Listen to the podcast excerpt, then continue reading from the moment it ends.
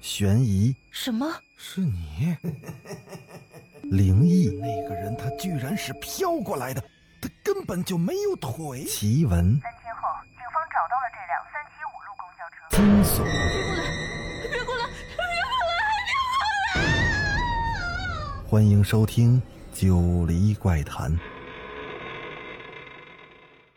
Hello，各位听友伙伴，大家晚上好，欢迎继续收听《九黎怪谈》。咱们话不多说，开始今天的故事。漆黑的小木屋，因为有了蜡烛昏黄的光而有了一丝明亮。风吹着烛火，让屋子里的杂物的阴影摇曳的如同怪物的身体。准准准备好了。王楠把三支白蜡烛点燃，呈品字形摆在地上。包括他在内，孟轲和周重生分别坐在蜡烛的后面。我跟你们说啊，这个游戏非常简单。孟轲用手护着烛火，不让夜风把它吹灭。我们每个人讲个故事，故事跟故事之间呢得有连贯性。每讲完一个故事，就得吹熄自己身边的蜡烛。从我开始，到周重生那儿结束。咱们三个人讲的故事，如果有始有终啊。就会有好运降临。不过，孟轲故意拖长了音调，让王楠和周重生甚是好奇的等着他把下文说出来。孟轲的脸映着烛火，明暗不定，显得有些诡异。不过，这个故事接龙的游戏，一旦开始，就不能停下。如果中间打断的话，那可就有不好的事儿要发生了。所以。你们中途最好别退出。周重生看着王楠，两人紧张的咽了咽口水。啊，这这这这才有意思嘛！谁退出，谁谁他妈是狗！王楠激将似的朝着周重生看了一眼，后者也是立刻拍着胸脯表示奉陪到底。这时候孟轲开口了：“那么就由我来开头。”我的故事很简单啊，有四个特别要好的朋友，其中一个人家里特别富有，另外三个呢都是穷光蛋。有钱的朋友常常带着其他三个人吃喝玩乐，可有一次因为某件事情意见不合，大吵了一架。后来这四个人便没有再像往常一样那么好了。那个有钱的朋友还好说，他有钱啊，自然会有人乐意跟他交朋友。可另外三个穷光蛋的日子可就不好过了。以前 K 歌啊、网吧呀，那些都是那个有钱的朋友包办，可现在跟人家闹翻了，他们仨那日子过得是苦巴巴的，再加上看别人的日子依然过得春风得意，仨人就动了坏心思了。现在离毕业还不到一个月，毕业之后大家就各奔前程了，谁都不认得谁，于是这三个人就做了个决定，他们呀，想绑架那个有钱的朋友。勒索一笔钱财之后，各奔东西。他们对这个朋友太熟悉了，熟悉到轻易让这朋友就往他们设下的骗局里踩。用了些手段，他们把这朋友打晕，并带到深山里。可就在他们准备勒索财物的时候，嘿嘿，该你了，王楠，把故事接下去。王楠挠着头，说：“他这个故事怎么那么像电视里经常播的那些故事？”太普通了，他清了清喉咙，表示自己接下去的故事将会异常的精彩。可当孟轲吹灭自己身前蜡烛时，门突然被推开了，把这三个人着实吓了个半死。门外有道模糊的人影。你们怎么躲在这儿？快去找刘哲，他正整个营地找你们呢。刘哲是孟轲三人的班主任，手里掌握着他们毕业成绩的生杀大权。孟轲几个人可不想因为一个游戏把班主任大人给得罪了。哎哎，好嘞，谢了，哥们儿，我们现在就过去。孟轲说着，并让周重生两个人把东西收拾一下。可王楠却为难了，说：“不是这故事一停下来就会有厄运降临吗？”孟轲没好气儿的推着他说：“呀，这是哥们儿编的瞎话，这你也能信？”周重生没说话，他笑了笑，把蜡烛吹灭，并收拾好。等等等等等一下，就刚刚才那个人是谁呀？王楠好像想到了什么，脸色变得有些难看。我我我怎么听着像是范淑玉玉的声音呢？瞎他妈说什么呢你！孟轲急了，范淑玉，范淑玉她怎么可能在这儿呢？范淑玉是孟轲他们三人班上的同学，不过前不久已经死了，所以王楠一提起孟轲才会那么紧张。得了，我们先去找刘哲，再问问他叫谁喊的我们。不就知道那人身份了吗？孟轲大力拍了拍周重生的肩膀，说：“呀，还是你小子头脑灵活。”三人连忙走出了木屋，朝着营地上刘哲的帐篷方向走去。毕业考试结束之后，趁着成绩还没出来，刘哲组织了一次露营活动，让大家在毕业前能有个美好的回忆。所以孟轲他们现在才会在这距离市区几百公里外的森林里露营。当然，露营的地点不会选在真正的深山老林里。事实上，这是本地旅游区开辟出来的露营区体验区。不过，为了让大家得到最大限度的露营体验，旅游区提供的也不过只是一片宽敞的野外场地而已。其他的东西则要学生们自己动手布置，比如那一个个扎得东倒西歪的帐篷，就是出自学生们之手。不过，他们也玩的是不亦乐乎。孟轲三人经过营地的时候，班长正在组织十几个同学在篝火前边唱边跳着。王楠说：“还真是有几分原始人的模样。”刘哲正在帐篷外的草地上坐着歇息，看到他们几个走过来，就笑着问他们：“ 怎么了？帐篷支不起来，需要老师帮忙？”老师，你不是找我们吗？可刘哲却说。没有。三人的脸色立马变了。如果不是刘哲找他们，那在小木屋外打断他们接龙游戏的那个人，到底是谁呢？可他们刚要离开，班主任却说道：“哎，孟轲还有那个王楠，你们去捡些干柴火吧，晚上篝火不能灭了。”再说，刚才大家动手干活的时候就缺了你们俩，现在也该你们出点力气了啊！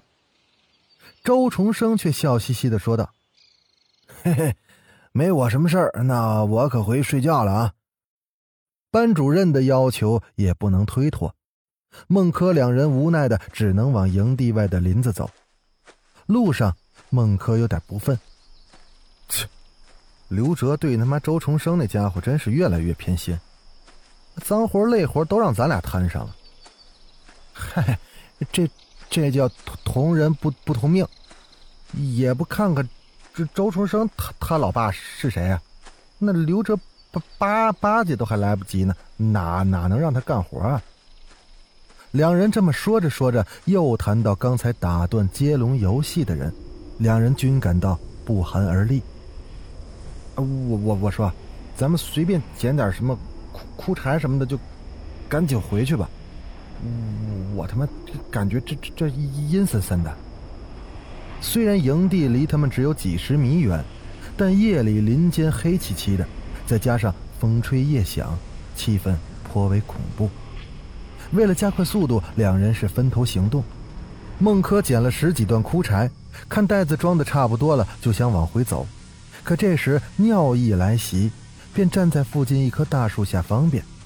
不知什么东西轻轻地碰了一下他的脑袋。他抬头往上看去，可入眼的竟是一只女人的赤脚。孟轲像被触电了一般跳了起来，他后退了几步，顿时看清了，在他方便的树上挂着一具女尸，红绳子吊着这身白衣的女尸。就那么在林间风中轻轻的摇着，孟可感觉心脏不听使唤的狂跳起来，他想大叫，可忽然看到那女尸白蜡似的脸上，那紧闭的眼睛，猛地睁开了。孟轲再也忍不住了，大叫着王楠的名字就往回跑。他没有发现女尸的眼中还多了一丝淡淡的笑意。王楠捡完了枯柴，要回营地，就听到了孟轲的叫声。看着孟轲满脸惊恐的从林子的一角冲出来，还大叫有鬼。可等王楠再跟孟轲回到刚才方便的树下，那树上哪有什么女尸啊？只有半截灰白破布挂在树上。切，这这眼花花了吧你？两人终于回到了营地，把捡到的枯柴交给班主任之后，孟轲立刻钻回了帐篷睡觉。半夜里，孟轲睡得迷迷糊糊的，他听到帐篷被拉开的声音，他以为是王楠或者周重生起夜，就没多想，接着睡觉。此时有股凉意迎面打来，孟轲一个机灵，睡意渐消，跟着他感觉到。有人正用手指轻轻的刮过他的脸庞，他努力的想睁开眼睛，但眼皮却像粘住了一样。孟轲用尽了力气，也只能睁开一条细细的缝。他模糊的看到自己跟前有个人影，从那轮廓来看，像是一个女人。孟轲瞬间想起了挂在树上的女尸。他害怕的想大叫，却似遇到了鬼压床那般，硬是发不出半点声音。脸上的手指继续的移动着，最后悬停在了孟轲的眼球上。孟轲看到，那是一截锋利而艳红的指甲。跟着他听到了咯咯的笑声，那手指微微的提起了一些，然后猛然刺下。孟轲吓得大叫，这一下终于是叫出声了，人也立刻从地上弹了起来。可他清醒过后，却更加的恐惧。刚才他明明躺在帐篷里睡觉，可现在看到的却是昏暗的密林。我操！难道，难道我我梦游了？孟轲问着自己，然后听到身后传来了细细、隐隐约约的女人的低泣声。孟轲的汗毛立马竖了起来，身后哭声越来越接近，他甚至感觉到背后的一片寒意，就像贴着一块寒冰一样。他喘着气，一点点的转身，他看到那个穿着白衣的女子正背对着他，双肩耸动。似在痛哭，孟轲大叫，转身就逃。他冲进了林子里，也不管东南西北的乱跑一气，直到他跑累了，他才停了下来，手扶着膝盖，哈着腰，喘着粗气。突然，看到了一截乌黑的头发从草地上像蛇一样划过了他的双腿，跟着，那蜡白的女人脸，一点一点的映入眼帘。孟轲再次尖叫，他跟着狂跑起来。可无论他跑到哪儿，只要他停下来，那大树上草丛旁那个女人总会出现在孟轲的眼前。孟轲几乎要崩溃了，他慌不择路地冲进了高草丛中，地站住。草丛之后却是个滑坡，下面是幽暗漆黑的深谷。要不是孟轲及时的停住，现在他应该已经滚下山去了，可身后又响起了那咯咯的笑声。孟轲面如死灰，他转过身去，那个白衣女人正背对着他。孟轲看着他举起手，然后按住了自己的头，再一点一点的把头转向身后。那女人的头转了一百八十度，脖子的骨头断裂的声音响个不停，听得孟轲恐怖到了极点。那血从脖子上流下，染红了衣服，可那女人却似没有知觉，她就这么盯着孟轲。女人向孟轲走了过去。孟轲一跳，脚立刻踩空，顿时天旋地转，就这么滚向了漆黑如同地狱般的深谷里，只传来了长长的尖叫声，在那半空回荡。王楠做了一个噩梦，他梦到孟轲被恶鬼捉走，耳中似乎还响起了孟轲的尖叫声，他突然惊醒，背后出了冷汗。天已经蒙蒙亮了，周重生在旁边睡得死熟。王楠伸了个懒腰，转头看向了孟轲的床铺，他打了个激灵。孟轲已经不在床上了，可这么早，他不可能已经醒来了。王楠冲到了帐篷外，刘哲正在生火准备做饭。王楠问他可有看到孟轲，可班主任摇头，又要拉王楠帮忙。可此时王楠哪有心情，掉头就跑回了帐篷里，把周重生给叫醒。周周周周周重生，这这这孟孟孟孟孟孟孟柯孟柯不见了。周重生说他会不会去方便了？可王楠想了想，也是。但是直到同学们都起床了，依然是不见孟柯的身影。周重生想把这件事报告给班主任。可王楠却阻止了他，说：“两个人先去找找，先别小题大做。”但两个人绕着营地整整的找了半天，还是不见孟轲的身影。王楠忽然想起孟轲昨天晚上说自己撞鬼了，他就把这事儿说给了周重生听。周重生胆子也不大，说自从昨天那个游戏不知道被什么人打断之后，就怪事儿连连。又追问王楠那个游戏的来历，可王楠也说不出个所以然来。哎呀，我说王楠，咱们得找马小宁问问，他平时没事最爱研究那些古灵精怪的东西，说不准他能知道些什么。马小宁，也就是他们的班长，他正在和班里的女生说着笑着，王楠硬是把他拉到了营地边上。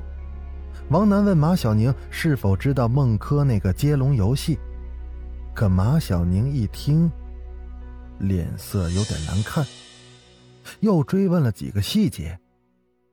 天啊，你竟然玩了那种游戏！王楠连忙说：“不是自己，而是听朋友说起过，觉得好奇，所以才问问马小宁。”哇，好险！你朋友没事，真是太幸运了。你应该不知道。那是个蛮邪恶的游戏，说是接龙游戏，其实是一种仪式，是一种把邪灵招来的仪式。原来孟轲所谓的游戏，其实是召唤恶灵的神秘仪式。白色蜡烛是很多祭祀中用来沟通阴阳的道具，而点着蜡烛讲故事，如果那附近有游荡的灵魂存在，他们就能听到。而最可怕的是，他们会被这种仪式吸引过来，并用种种的方法打断接龙故事的过程。而且一旦被打断，讲故事的人都会被恶灵杀死。他们成为了恶灵的替身，再也不会出现在世界上。听完马小宁的话，王楠和周重生两个人的脸色坏的已经是没法看了。嗯嗯，班长。如果这个游戏过程这被被打断的话，那那有什么补救的办法吗？马小宁想了一会儿，点头说有，不过方法非常危险，但同时也非常的简单。这个办法就是把那游戏继续下去。如果继续的话，会把恶灵给吸引过来，但只要完成了整个接龙游戏，恶灵就只能离开。可在这个过程里，恶灵肯定会用种种的手段让这个游戏无法结束，所以说这是个既简单又危险的办法。王楠看向了周重生，后者也是轻轻的点头。两个人都知道孟轲估计是凶多吉少了，他们两个人如果想要保命，就只有像马小宁所说的那样，把这个游戏。继续下去。好了，咱们本集啊，先讲到这儿。欲知后事如何，咱们下集把它讲完。我是主播九黎香柳，那咱们就下集再见。